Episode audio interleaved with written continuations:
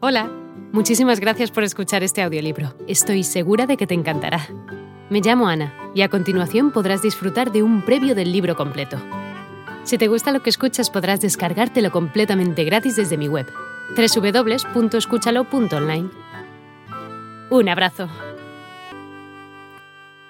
El 20 de agosto de 1672, la ciudad de La Haya tan animada, tan blanca, tan coquetona que se diría que todos los días son domingo.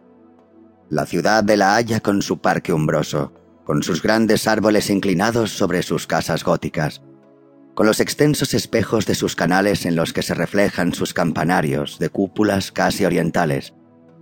La ciudad de La Haya, la capital de las siete provincias unidas, llenaba todas sus calles con una oleada negra y roja de ciudadanos apresurados, jadeantes, inquietos, que corrían, cuchillo al cinto, mosquete al hombro o garrote en mano, hacia la Weidenhof, formidable prisión de la que aún se conservan hoy día las ventanas enrejadas, y donde desde la acusación de asesinato formulada contra él, por el cirujano Teigler, languidecía Cornel de Witt, hermano del ex gran pensionario de Holanda.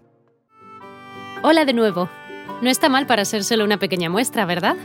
Si te ha llamado la atención, recuerda que encontrarás este audiolibro completo y gratis en www.escúchalo.online.